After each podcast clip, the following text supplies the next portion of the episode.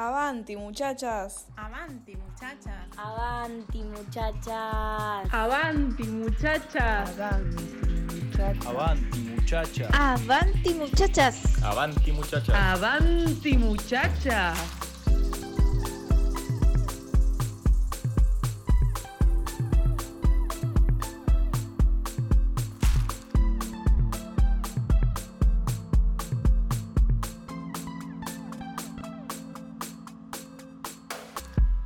Avanti Muchachas y lo que buscamos es ir para adelante. Le abrimos la puerta a lo nuevo y a lo imprevisto, diciendo lo que sentimos, y así es como nos deconstruimos.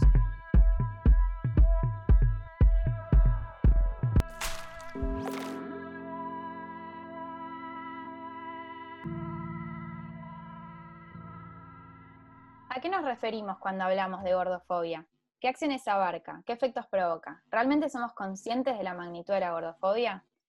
Todas estas preguntas y otras más vamos a estar respondiendo y debatiendo en este nuevo episodio junto a nuestra invitada de hoy, Corina, también conocida como Gorda Insurrecta. Bueno, como bien mencionó Flor, hoy tenemos el orgullo de presentar a nuestra segunda invitada de honor, Corina, con muchos nervios de lo que eso significa. Ella es modelo, performer, actriz y activista por la liberación de los cuerpos. Así que antes que nada le damos la bienvenida y bueno, le damos la libertad a ella que nos cuente mejor quién es, qué es lo que hace, a qué se dedica y cómo surgió su activismo también. Hola, bueno, primero muchas gracias por invitarme al espacio, estoy muy agradecida de estar acá. Y bueno, yo soy Corina, como dijeron anteriormente, eh, más conocida como Gorda Insurrecta. Me encanta decir eso porque me suena a los Simpsons y, y es divertido como más conocida como Gorda Insurrecta. Hace aproximadamente dos años y medio empecé con esta cuenta de Instagram que vino de la mano con presentaciones en vivo eh, de poesía performática, con textos que me gusta llamarlos desde la carne, que son cosas que, que o sea, hace muchos años que escribo y que, que es mi manera de expresarme en ese sentido. Y un día, bueno, dije, ¿qué puedo hacer con esto? Y, y me fui a un slam de poesía y me puse en culo enfrente a un montón de gente a hablar de lo que era la sensualidad gorda y cómo teníamos todo eso reprimido socialmente y culturalmente y cómo me sentía yo un poco empoderándome en mi cuerpo gorda, eh, algo que toda una sociedad negó siempre.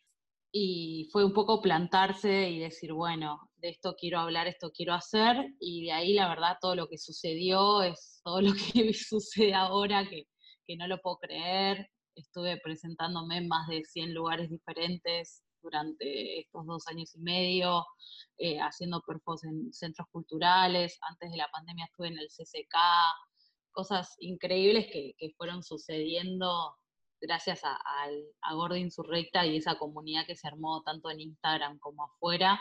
También estudié profesorado de teatro en la UNA, eh, que me falta poquito para, para recibirme. Y estudié ciencias políticas un tiempo, entonces también eh, todo lo que hago lo hago desde un movimiento político, no solo personal, sino colectivo.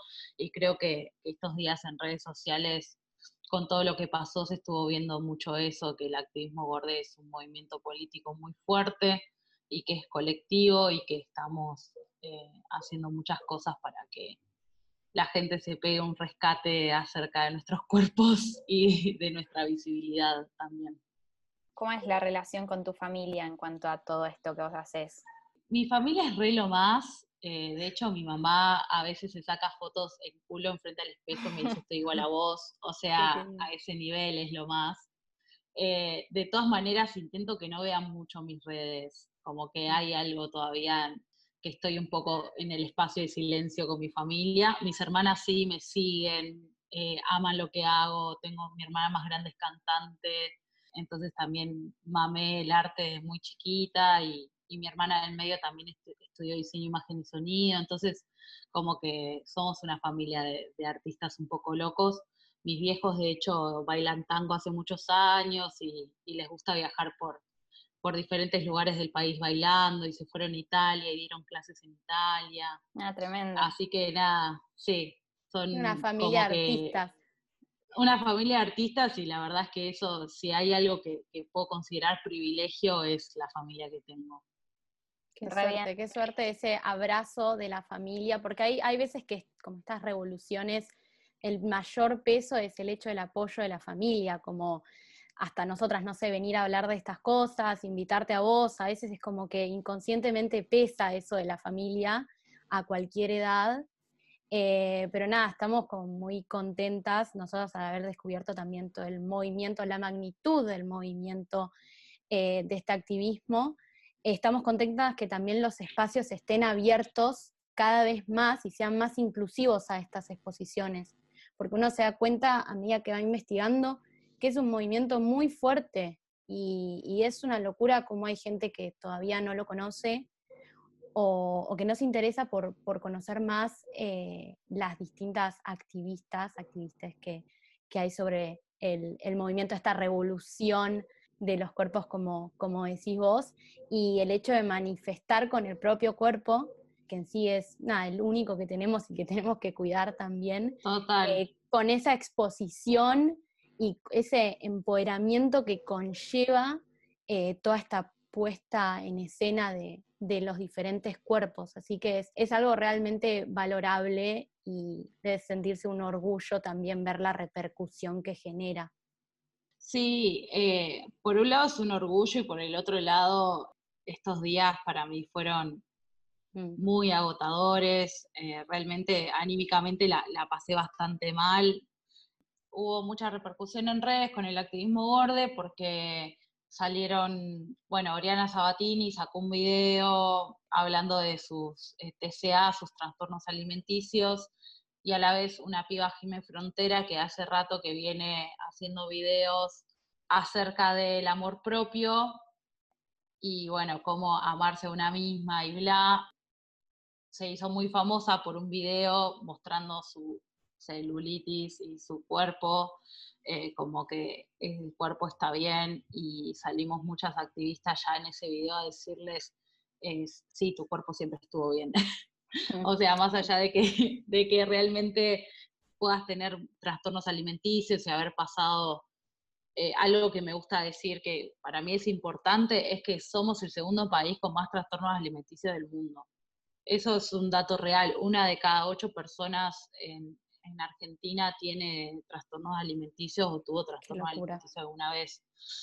Eso es algo que, el activismo también se ocupa, porque imagínate si personas flacas tuvieron trastornos alimenticios, las personas gordas por los lugares oscuros que hemos pasado en nuestra adolescencia, en nuestra niñez, mm. eh, al tener un cuerpo que ya desde chica se manifiesta diferente al resto. Entonces es como importante también ver ese lugar, porque no es que bueno, podemos hablar de trastornos alimenticios, pero y de superar eso, porque es la idea, pero sin embargo a nosotras se nos ataca muchísimo. Es como, bueno, volvé a vomitar, gorda de mierda, eh, tenés el colesterol por las nubes, seguramente te vas a morir, eh, están haciendo apología a la obesidad, no sé, cosas terribles que escuchamos todos los días, que vemos y leemos todos los días en Instagram. Y cuando esta piba, Jimé Fronteras, sube una foto agarrándose un centímetro y hablando del talle 90-60-90 y ahí salimos las activistas como más enojadas todavía porque ya le habíamos dicho una vez con el video anterior que, ella estaba perteneciendo a una norma y que estaba mostrando un cuerpo que pertenecía a una norma diciendo que era un cuerpo válido cuando realmente es un cuerpo válido para la sociedad y que había muchas personas gordas en redes sociales intentando que realmente el cuerpo y todos los cuerpos sean válidos que pase la voz, que pase el mic, que estábamos acá para, para hablar de lo que estamos hablando hace muchísimos años y que no tenemos la visibilidad ni un pedo de que tiene ella. Y bueno, volvió a hacerlo, subió una foto con un centímetro, que encima es igual a una foto que subió Sol Cardielo, una modelo activista, amiga, compañera, hace un año atrás. Entonces, ahí mismo se vio como más allá de que supuestamente no lo hizo a propósito, o sea, entre los comentarios de una foto y la otra, y como esta doble vara de, lo que podés ver en la diferencia entre un cuerpo gordo, lo que recibe un cuerpo gordo y lo que recibe un cuerpo flaco, y ni hablar cuando hablamos de talles, que yo siempre digo que yo de chica viajaba 400 kilómetros, yo soy de Azul, provincia de Buenos Aires, viajaba 400 kilómetros para conseguir ropa que me guste, eh, porque en Azul no era imposible conseguir, a no ser que me quiera vestir como mi abuela, ¿no? Obviamente.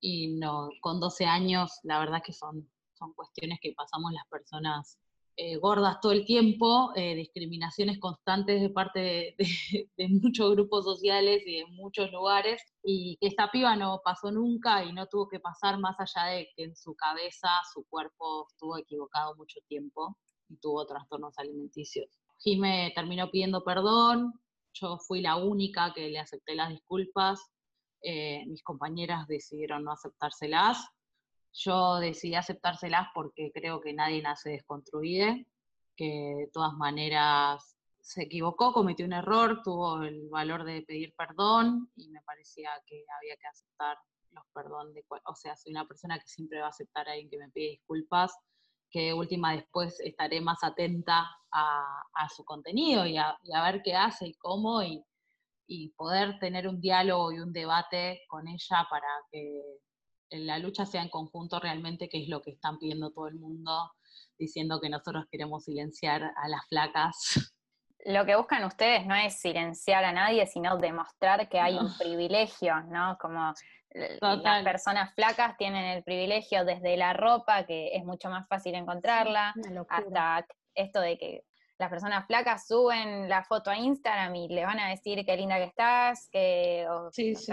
nadie, te, nadie le va a decir vas a tener diabetes a la persona flaca. Entonces, la cuestión es más, no estamos en una lucha de gordos contra flacos, sino que estamos en, demostrar que hay un privilegio que, hay que extinguir en cierto punto también.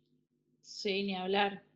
Ni hablar. No, y bueno, parte de, lo que se, cuando Jiménez se dio cuenta de esto, o que por lo menos ella lo dijo en la historia, como que, bueno, sí, soy una privilegiada, ante todo este colectivo que no. Y ahí decidió compartir nuestros Instagram y visibilizar nuestras luchas. Y bueno, nada de eso. Eh, yo creo que, estaremos atentos a, cómo, a qué hace cómo reacciona. Y también algo que yo le dije a ella personalmente fue como que yo siempre prefiero hacer amigos que enemigos y que si en algún momento siento que la pifia se lo voy a decir con la mejor y que la idea es esa mantener el debate y la conversación abierta a las personas que, bueno, se pueden equivocar y hacer cosas que, que, no, que no estaban silenciando todo un colectivo y que no lo hizo a propósito, por lo menos así salió de su boca. Claro. Eh, y bueno, ese fue el quilombo que se armó. Y yo subí una publicación mostrando los comentarios que tenía la foto de Sol versus mostrando los comentarios que tenía la foto de ella, versus la visibilidad, ¿no? la cantidad de seguidores. Siendo que Sol trabaja hace los mismos o más años en redes sociales que ella, y sin embargo nunca llegamos a la visibilidad que tienen las personas flacas, inclusive apropiándose de un discurso que venimos hablando nosotras hace muchísimos años. Claro, totalmente. Sí, estábamos eh, al tanto del problema y toda la repercusión que tuvo y como decía Flo, esa diferencia entre una imagen y la otra y los comentarios y el rechazo hacia, encima era, nada, los comparabas y era como ilógico también, ¿no? Y, lo que vos mencionabas sobre, sobre la salud, que también estuvimos hablando un montón, que, que a la hora de ver una persona gorda, una persona es como que se transforma en nutricionista y empieza a decir todo lo que quizás esa persona debería de hacer, apropiándose también de un discurso, bueno, de, la salud, y eso era bien lo que, lo que te queríamos preguntar.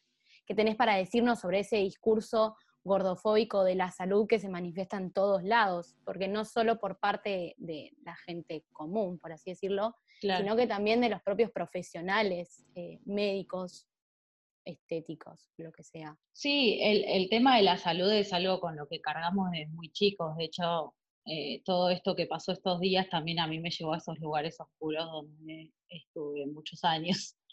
De, leer eso todo el tiempo, te, volvés a esos lugares de oscuridad donde decís, uy, no, sí, eh, no, estar gorda está re mal y, no está bueno. Y, y bueno, ¿dónde, dónde me refugio, no sé, como un montón de cosas que, te vuelven a aparecer, ¿no? Que te vuelven a todos esos fantasmas que, que revolves ahí cuando escuchás y lees esas cosas, que te lo dijeron toda tu vida, entonces es algo, es lo mismo, ¿no? Cuando hablamos de construir el amor romántico y un montón de cosas que, bueno, la tenemos re clara eh, en lo discursivo y en, y en un montón de cosas, pero a la hora de, de vincularnos o lo que sea, no, estás re perdida, no sabes para dónde correr. Eh, lo mismo pasa con el tema del cuerpo. Una puede estar desde el discurso súper empoderada y empoderarse un montón, y después vienen estas cosas y vuelves a sentirte una gorda de mierda. Eh, pero bueno, lo importante es decir, acá estamos como tratando de, dar un mensaje y de luchar contra esta hegemonía del discurso sobre lo que son los gordos, y que la manera de enfrentar es básicamente que yo no tengo un cuerpo en transición, que mi cuerpo es así y lo fue la mayor parte de mi vida. De hecho, las veces que estuve flaca sí estaba mal de salud. Tenía, nunca sé bien el nombre, creo que es alcorexia o algo así. Tomaba alcohol y fumaba y no ah, comía. Y estuve así mucho tiempo y hace mucho, obviamente. Eh, una relación tóxica con, con, el tema de la comida también. Claro, sí, total. Eh, no comiendo y, tomando alcohol eh, era mi, única alimentación, o sea, un terrible. Estuve así varios meses y obviamente hace muchísimo y toda la gente me decía que ella estaba muy hermosa, muy saludable y bla. Inclusive fue el momento más realmente dañino para mí y ni hablar de, de lo emocional, ¿no? Como que obviamente había una depresión detrás y bla. Entonces, cuando ves ese discurso y lo pasaste por el cuerpo toda tu vida, que te dijeron que, ser flaca es lo saludable y ser gorda no, y que tu cuerpo no tiene que existir como existe, y que no puedes ser feliz hasta que tu cuerpo cambie, porque no hay gordos exitosos, no hay gordos que te en revista, no hay gordos en ningún lado, entonces es un discurso todo el tiempo que te dice, bueno, nada, tu cuerpo tiene que cambiar eh, para ser feliz. Y toda la industria dietaria y toda la industria alrededor de los cuerpos es enorme y deja muchísima plata. Y es sumamente insalubre, está demostrado porque ya yo creo que algo que, fui aprendiendo con el tiempo es que si no me hace bien al alma, no me hace bien a nada.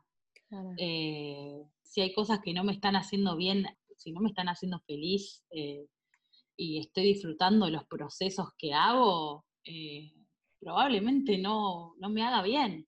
Si las cosas se, te hacen bien, se nota. No sé, yo ahora hace un tiempo que estoy vegana, que dejé de comer animales, de hecho eso el otro día Bimbo decía como que se asombran las personas cuando dicen, cuando ven una gorda vegana, no pueden creerlo. No, la cabeza es. Porque se les estalla la cabeza. Eso es tremendo. Eso es tremendo. Eh, cuando he ido a médicos o cosas así, yo siempre fui una persona que se movió mucho, que, hace teatro hace muchos años, que bailo, eh, entonces también tengo un cuerpo activo. Y cuando me decían, ¿y, ¿y haces ejercicio? Y sí, no sé, hago tres veces por semana, eh, hago teatro y actuación, o sea, y entreno el cuerpo, es mi, mi, motor para hacer cosas. Y te quedan así, viste, como no te creo, eh, me estás mintiendo probablemente, o cosas Claro, como que si no estás flaco no. se nota, la salud es estar flaco, eso es lo que veníamos diciendo, o sea, la sociedad está obsesionada con un concepto unilateral, un objetivo quizás unilateral que es ser flaco. Si sos flaco estás anímicamente bien y no se toma en cuenta muchas veces el tema de que la salud es mental y física y que no tiene un parámetro. Entonces es como que la sociedad está obsesionada, va, como que no, la sociedad está obsesionada con cómo se ven los cuerpos, no con la salud de los cuerpos. Exactamente. De hecho, eh, hicimos una, encuesta para uh, tener algunos datos más chequeados. Una de las preguntas fue si se limitaban con la comida, si se prohibían ciertas cosas y que nos cuenten por qué hacían eso, ¿no?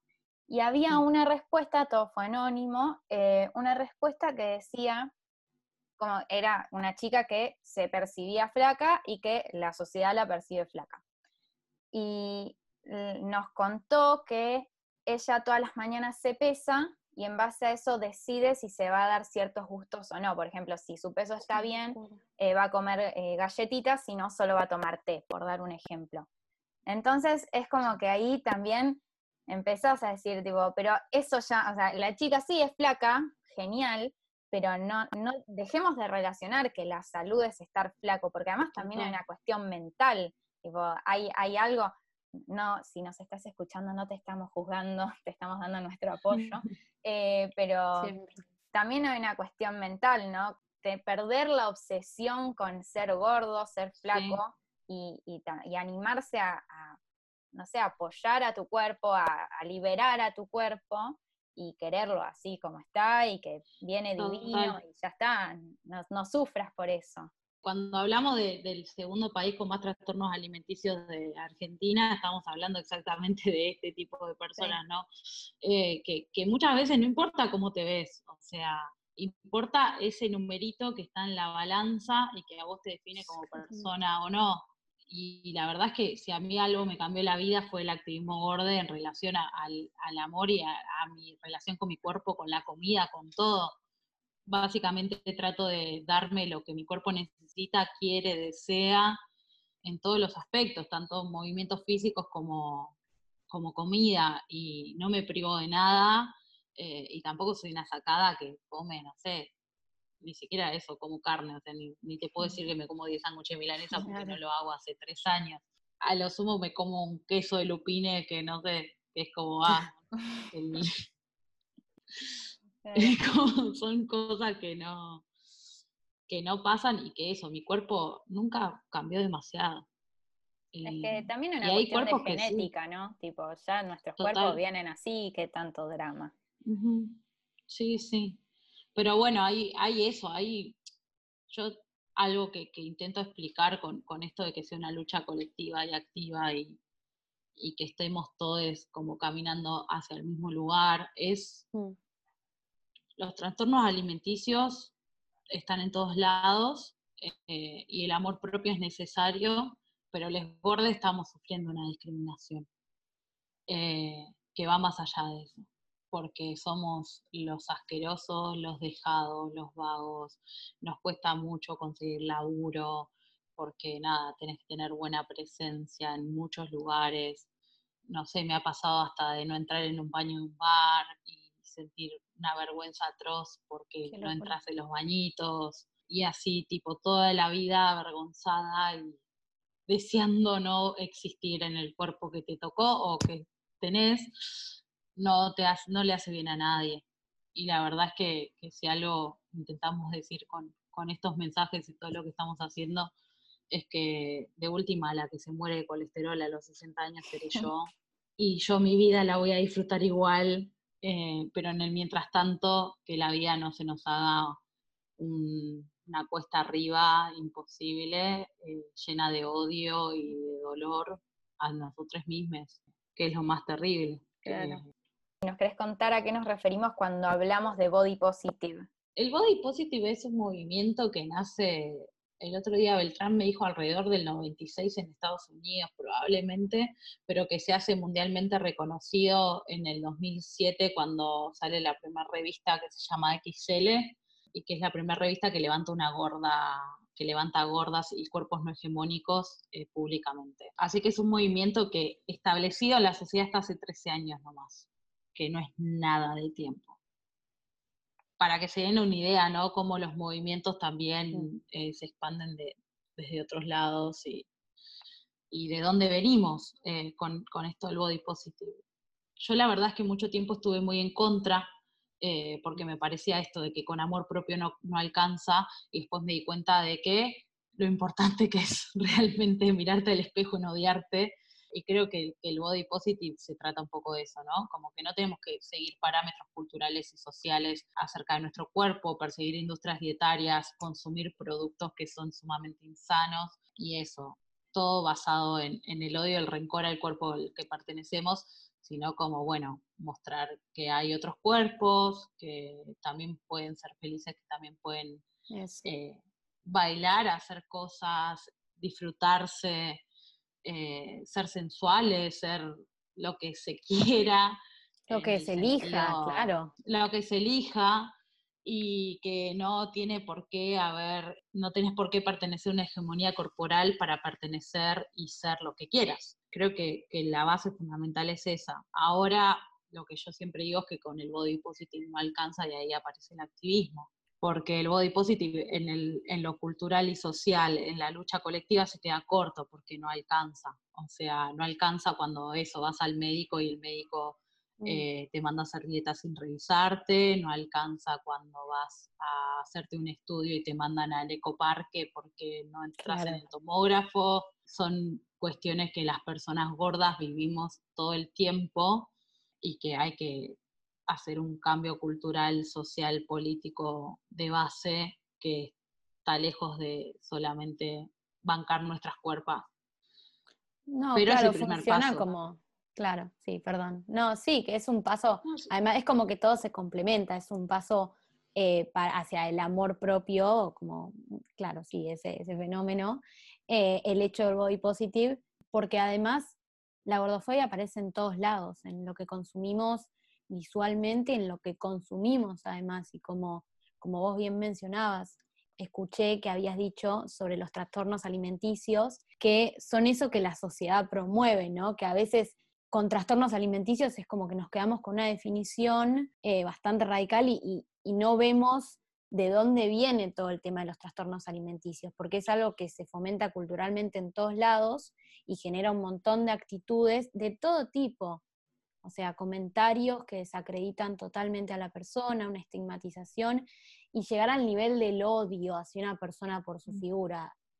A- Es como, a mí me parece como aberrante tener esa posición y que los comentarios hagan alusión a cosas innecesarias también, ¿no? Y no ponerse en, en los pies de la otra persona, eso también me parece súper deshumanizante. Sí, total, es una falta de empatía también hacia, hacia otras cuerpos, que bueno, igual la falta de empatía es el odio también, y, Claro. y creo que, que todas las personas que promueven el odio y que promueven toda la mierda que nos tiraron todos estos días a todas las activistas y bueno, a los cierres de cuentas y bla, eh, tienen que ver con lo mismo y, y nada, aunque sea muy difícil, créanme, eh, no bajar los brazos, eh, estamos dando una lucha que, que ni en pedo es por mí y eso también me gusta No. decirlo porque eh, más allá de que yo quiero laburar de modelo, de actriz, de artista, y que es un lugar que estoy tratando de ocupar y que estoy tratando de moverme en esos espacios, y el activismo me ayuda porque es plantarme y decir, che, bueno, o sea, esta obra no tiene gordas, ¿qué está pasando? Porque no pones gordas y acá estoy yo y necesito laburar porque es lo que hago y lo que hago hace muchos años. Eh, y nada, obviamente son lugares re meritócratas y, bastante feos, pero también saber que una hace bien su trabajo y que se dedica a eso eh, es tratar de, ocupar esos espacios. Entonces, obviamente, el activismo ayuda a eso porque me hace sentir mejor y puedo como expresarme mejor en un casting, bla, y lo demás. Yo siempre digo que me hubiera gustado tener una gorda insurrecta a los 15 años y que ahí está, o sea, no es por mí esta lucha solamente, es porque realmente ahora hay pibas eh, teniendo un consumo mucho más aceptable y copado en las redes sociales que nosotras no tuvimos. Claro. También a veces pasa esto de que, o sea, quizás la gente piensa que por no decir gorda de mierda, no se caracteriza de gordofóbica. Ah, manifestando. Claro. Entonces, también hay como que reconocer que hay microactitudes o frases que algunas personas dicen, no me voy a eh, quedar afuera, en algún momento las he dicho. Nosotras siempre decimos que estamos en el proceso de la deconstrucción y que todo lo que decimos nos incluye. Entonces, como que queremos hacer como un reconocimiento a que hay frases como pueden ser un te comes un chocolate y después decir voy a salir rodando, o un tengo que dejar de comer, o un no llego al verano.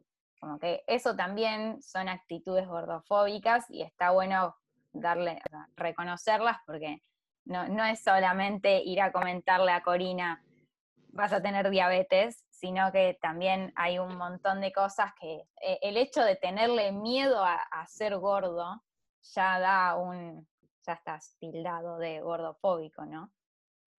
Sí, sí, ni hablar. O sea, siempre algo que, que decimos mucho en el activismo es que eh, muchas personas nos bancan hasta que son bordes ellos. Eh, porque nadie le tiene más miedo a nada. Bueno, se vio fue la cuarentena, con la cuarentena y los memes, que la gente tiene más miedo a engordar que a tener un virus, por sí. ejemplo. Entonces son, son diferentes cuestiones que se ven en el cotidiano, en todos los días, todo el tiempo. eh, y también algo que entiendo es que, que esto empezó hace no mucho tiempo, que falta un montón, pero que también las cosas se pueden decir bien, como que hay mucha gente que va directamente al choque, como, no, sos un gordofóbico, bla. Yo, por ejemplo, a mi vieja diciéndole, toda su vida fue gorda, y hace un par de años adelgazó con muchísimo, muchísimo esfuerzo, o sea, dolor, literal. Decirle que tiene actitudes gordofóbicas es también ir en contra de una persona que fue ella 60 años de su vida. Entonces, lo que, lo que yo hago es básicamente decirle, bueno, fíjense como que estas cosas no están buenas, bla, pero bueno, también cambiarle la cabeza, es como, prefiero, la, verdad, decir, bueno, ya fue, es otra generación. Realmente lo único que espero es que las pibas de 15, 16 años que hoy están existiendo, existan con la cabeza menos quemada que nosotros. Y, también- va un poco por ahí también. También es eh, como, hay un punto en el que es feo ver a las personas que un- une quiere, no necesariamente, o sea, en general a todos, ¿no? Pero ver a las personas que une quiere matándose por ser algo que su cuerpo no es. Como, hablar. Uno, uno quiere demostrarle que, que- está bien así, que no, no, no tiene que tener otro cuerpo, que si tu cuerpo es así no pasa nada. Y a veces es muy difícil, así como te pasa con tu mamá, es, es muy complicado y también como que uno quiere pararse en el lugar del otro y, y tratar de entenderlo y cuesta un poco. Sí, sí, total. Sí, qué sé yo, son procesos. Yo creo que, que en ese sentido mi vieja aprende mucho de mí y eso es algo re zarpado. Y bueno, mi hermana también, que, que es cantante, que yo nací con mi hermana matándose a dietas también, eh, porque si no, no iba a poder ser lo que quería ser, que las cantantes y artistas son flacas y hermosas. Y nada, ella es hermosa y es flaca, pero nunca es suficiente cuando toda una sociedad te dice que nunca es suficiente, porque hace falta mirar por la ventana y ver una publicidad para darte cuenta de eso. Claro, y no verte es. reflejado. Exactamente. No, bueno, el tema de la discriminación también, ahora con todo el tema de la cuarentena y ese miedo por engordar o esos memes que circulan por todos lados eh, que hacen referencia a esto, también es una actitud que molesta en algún punto y en la cual uno quiere reaccionar, pero a veces es como vos decís, a veces te pones en, el pie- en la cabeza y decís, bueno, nada, lo voy a dejar pasar porque tampoco, pero, pero nada, ahora surgieron una cantidad de memes que, que dan, dan, hacen alusión a eso, eh, que también es gordofobia y, y Sí, nada, es una situación extraordinaria en vez de, en vez de, no sé, preocuparse por el virus o por todo el tema de salud de verdad, nos preocupamos por la imagen y por el hecho de miedo a engordar en- en cuarentena. Me marcó mucho una foto que subió ya hace unos meses, porque estamos hace siglos en cuarentena, una foto que subió Chiara Ferragni, modelo italiana, que es súper flaca, y subió una foto con Fedez, que es su pareja, que estaban como editados, hechos gordos. Después de la cuarentena era el chiste, no sé, una cosa así. Claro, no, horror, horror. Claro. Y Claro, ya hay un punto sí, en el que el chiste deja de ser chiste si a la otra persona le, le está afectando, ¿no? Porque quizás, eh, qué sé yo, primero por un lado, las personas flacas deben estar tipo, uy, Kiara dice que si como voy a terminar así, entonces, viste, la Claro. persona flaca dejó de comer. Y después el gordo es como, vos estás haciendo un chiste con mi cuerpo. ¿Qué es lo gracioso? Total, claro. Claro, eso es violencia. sea, dijiste. Es súper violento porque vos sos ese cuerpo y sos ese cuerpo el que nadie quiere ser. Eh, y ahí está el primer signo de gordofobia que tenemos todo desinternalizado. Cualquier persona que no tiene nuestro cuerpo no lo desea por nada en el mundo. Y esa ya es la primera manera de, de verse reflejado en un gordo, ¿no? Que cuando las personas nos ven a nosotros siendo gordes, yo recibo mucho, qué valiente, qué hermosa, qué segura y bla.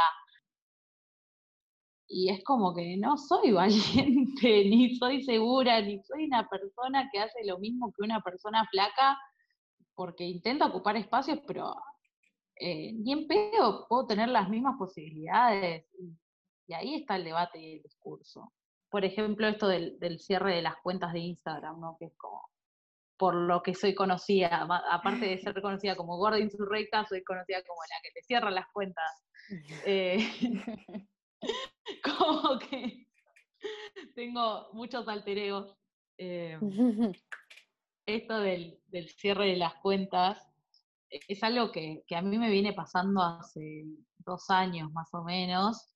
Eh, y obviamente que aparte de gorda, soy bastante insurrecta, de verdad. O sea, no es algo que, que solamente está en el nombre, sino que, intento mostrarme de, maneras como realmente la hacen las placas, siendo sensual. Eh, tengo todo un laburo sobre el free de nipple, porque me parece que liberar a los pezones, me parece que, que las personas, las mujeres, tenemos que tapar nuestros pezones y nuestras tetas como si fueran, o sea, eso, un objeto más de consumo cuando en realidad son no tendríamos por qué hacerlo y me parece una lucha que hay que dar y que a la cual adhiero un montón y de hecho cada escenario que me subí lo hice en tetas y voy a seguir haciéndolo así, que obviamente en, en Instagram no puedo. Y más allá de que yo censure siempre todo, eh, inclusive desnudos artísticos y, fotos hermosas y magníficas que he hecho eh, con gente como Ana Hart, no he podido subir a Instagram, o sea, cada cosa que subía me era bajada, inclusive censurada, y así vinieron los cierres de cuentas y demás, hasta que, nada, llegué a la cuenta número 5, que es la que estoy ahora. Vimos, vimos una eh, sucesión de cuentas. Sí, perdiendo mucho, mucho, mucho trabajo en cuentas, ni hablar de cuando la gente sube los recuerdos de historia y yo tipo llorando porque no tengo ni idea, o sea, como esas cosas son un horror, porque digo, ay, yo capaz que hace un año estaba en un escenario bailando y todo el mundo en pandemia compartiendo lo feliz que era y yo tipo... No sé dónde claro, además, además la cuenta, o sea, es una herramienta de trabajo ahora, con todo esto del tema de la virtualidad es, un, lugar en donde puedes llegar a un montón de lugares, donde puedes tener conexión con un montón de gente, bueno, activista y no activista también para fomentar la lucha. Y que te cierren todo eso, decís, todo el esfuerzo que hice para que me cierre, es como mi laburo, o sea, yo hago esto, me dedico a esto, me gusta, que me saquen todo el contenido después de haberme forzado por hacer todo esto y generar todo este, este activismo, es como que se te viene abajo y decís, bueno, de nuevo, tengo que volver a empezar y a veces llegas a un punto que como que se te va la gana, pero está bueno también decir como, mira, Instagram está haciendo esto y esto podría ser eh, definido como una actitud gordofóbica. Es que a mí nadie me creía, yo acá empiezo como vieja loca, pero realmente nadie me creía, inclusive mis compañeros activistas, que era porque era gorda, o sea, hasta que le empezó a pasar a ellos y dijeron, wow, o sea, posta, a las flacas no les pasa. Y a mí me están bajando las cuentas solamente de gordas y las fotos solamente de gordas. Y ya, por ejemplo, la palabra gorda se ve como lenguaje violento eh, para Instagram, cuando nosotros nos estamos apropiando de esa palabra y la estamos transformando. Obviamente que a mí me gritan gorda en la calle ahora, eh, y no lo voy a tomar como, ay, alguien que me conoce, sino que obviamente su, actitud es insultarme como a alguien que le dicen puto o lo que sea, ¿no? Eh, pero bueno, nos estamos apropiando de, ese, de ese nombre parte por eso, porque somos disidencias corporales que existimos así y que transformamos el odio en amor y en lucha colectiva. Eh, y bueno, el, tema de la, de las cuentas de Instagram, eh, inclusive después de todo este debate, me cerraron la cuenta, la tuve bloqueada casi 48 horas en estos últimos días. Hoy me recibí Yaudo bañada, que es una forma que tiene Instagram de silenciarte, invisibilizarte, porque tenés menos vistas en las historias, la gente no te encuentra cuando te busca, eh, bla. Porque Una forma de censura, ese- digamos. Una forma de censura más leve, que no es te cierro la cuenta, pero sí eh, nadie te va a ver, básicamente. Claro. Entonces, nada, de 4.000 visitas que tenían las historias antes de que me cierren la cuenta, volví con menos de 800 visitas, lo que significa que, que Instagram me está invisibilizando de vuelta.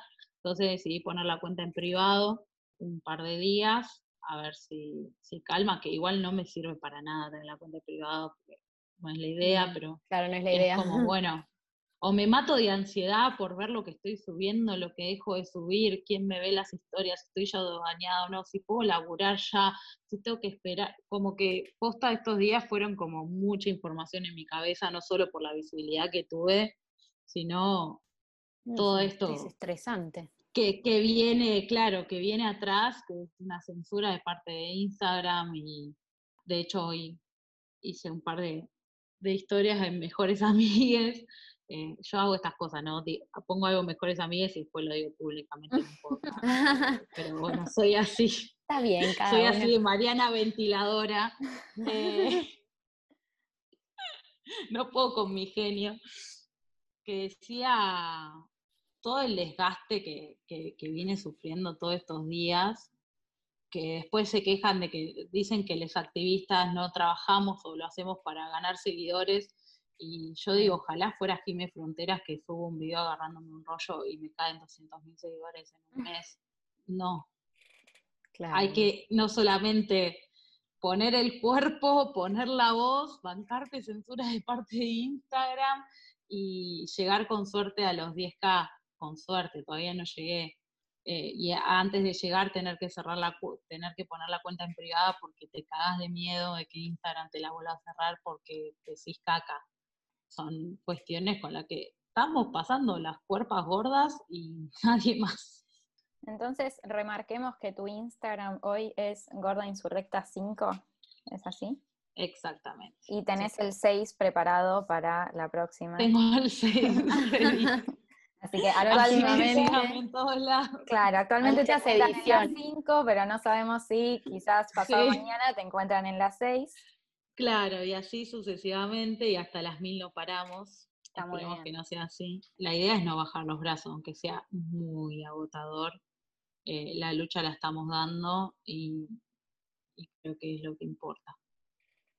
Nosotras siempre cuando terminamos los episodios tiramos así como una reflexión en la que nos invitamos a todos, incluidas nosotras dos, a deconstruirse sobre el tema que hablamos. Entonces, hoy, ¿qué tendríamos que decirle a la gente para que se concientice y, y apoye la lucha por la libertad de los cuerpos? O sea, ¿qué, ¿a qué invitarías vos a la gente?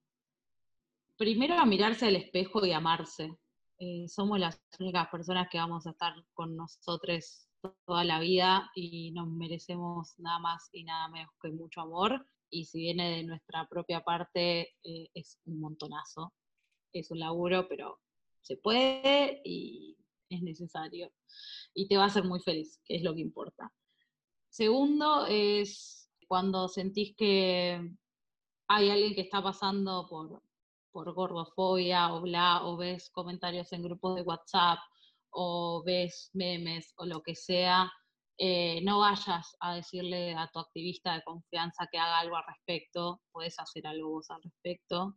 Y cuando querés hablar de estas cosas, pasa el MIC, que somos un montón, compartir nuestras publicaciones, hacernos visibles, porque necesitamos la visibilidad que no tenemos eh, la mayoría, que, que, nadie llega a ser tan conocido o famoso como si personas hegemónicas, flacas, bla, y menos cuando hablamos de cosas que incomodan.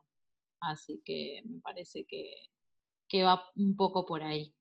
Y bueno, seguir eso, denunciando la, las cosas que, que, te parecen que están mal y que te hacen ruido, ponerse firme y decir, no, estas cosas no están buenas, están afectando a un montón de cuerpos que yo siempre digo que capaz a mí no tanto porque logré construir una seguridad, aunque ayer lloré toda la tarde porque Ah. la pasé muy mal el fin de semana, pero fue porque fue demasiada exposición, eh, pero sí hay, hay posta adolescentes encerradas en su casa queriéndose matar, eh, y no es joda. O gente yendo a operarse eh, los rollos porque le dicen que así nunca va a conseguir ser amada, deseada, trabajo, la, eh, y sometiéndose a operaciones que son más riesgosas que copadas. Me parece que, que la desconstrucción está ahí, en esas pequeñas cositas del cotidiano. Ojalá lo logren. Ojalá, estamos desde nuestro lugar también, estamos para eso y para invitar a Total. personas como vos que, que nada, nos ayuden a transmitir el mensaje desde su, su lugar. Agradecemos mucho que nos hayas acompañado a lo largo del episodio, nos hayas contado tu experiencia. Una vez más, les invitamos a todos a deconstruirse, a seguir en este proceso, que a veces es un poco lento y tedioso, pero que está bueno y nos sirve a todos para seguir viviendo y mejorar como sociedad. Y esta vez, eh, bueno, como ya dijo Corina, eh, a visibilizar, apoyar, concientizar, denunciar, todo lo que esté a nuestro alcance. Gracias, Corina, por venir. Muchas Gracias a gracias. ustedes, chicas. Muchas gracias.